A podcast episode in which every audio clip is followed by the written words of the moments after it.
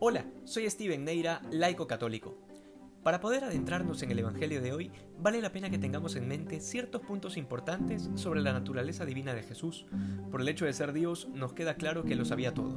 Y eso incluye el futuro, de manera que durante todo el tiempo que estuvo hablando a la gente, y luego ordenándole a sus discípulos que lo llevaran a la otra orilla, y luego subiéndose a la barca para luego quedarse dormido, durante todo ese tiempo, Jesús sabía perfectamente que una fuerte tormenta se iba a desatar, golpeando duramente la barca en donde se encontraba. Justamente es una de las razones por las cuales el Señor es capaz de dormir en medio de un desastre natural porque tenía la plena conciencia de que nada habría de sucederles. Y este solo detalle nos permite comprender que si los discípulos hubiesen estado plenamente convencidos de ello, no porque sepan el futuro, sino porque estaban con Jesús, también hubiesen estado igual de tranquilos. Además, había todo un factor humano que hizo dormir profundamente al Señor, y era el cansancio. Frente a la multitud que día y noche lo rodea, los lugares de descanso de Jesús siempre han sido la barca, el monte y el desierto. Pero de esta escena, en la que los discípulos prácticamente entran en pánico por el miedo a morir, una de las primeras cosas que se me viene a la mente es lo difícil que se nos hace confiar en Dios en los momentos de prueba. Y es que cuando todo está bien, confiar en Dios es una cosa sumamente fácil. Pero en medio de la desgracia y la desesperación, muchos de nosotros nos volvemos los seres más materialistas y ateos de la tierra. Automáticamente pareciera que la Biblia es una fábula, que lo único real, lo único que existe, soy yo y mi dolor o mi problema.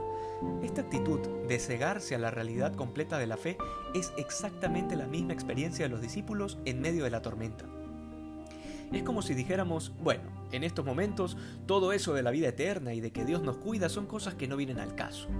Y aunque suena feo, y aunque tal vez muchos de, nosotros no lo digan, en su actitud y en su convicción lo vivimos así durante el momento de desesperación, porque hemos logrado dividir la fe de la vida ordinaria.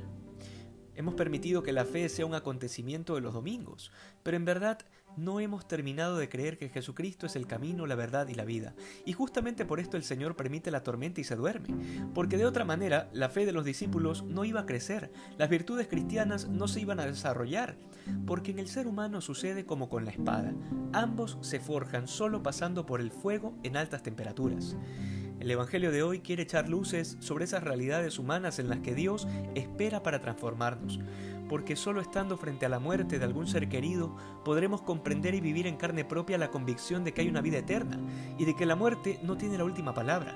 Solo en un robo podemos entender que nuestro corazón no puede estar pegado a las cosas materiales porque se van con la misma rapidez con la que llegaron. Solo en la enfermedad somos conscientes de lo frágil que es la vida y que después de todo no éramos tan indispensables como creíamos, ni tan autosuficientes como pensábamos. Solo cuando perdemos un trabajo o entramos en una crisis económica, llegamos a entender lo que significa la divina providencia y el hecho de que Dios aprieta pero no ahorca. Qué fácil es decir sí creo, cuando nuestra comodidad no está en juego. Solo teniendo todo esto en cuenta se puede entender el episodio de la tormenta.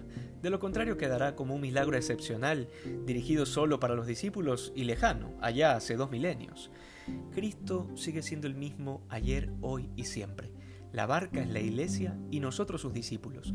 Estaremos junto a Él y aprenderemos a tener paz en medio de la tormenta, porque Él está con nosotros que hoy seamos más santos que ayer. Dios te bendiga.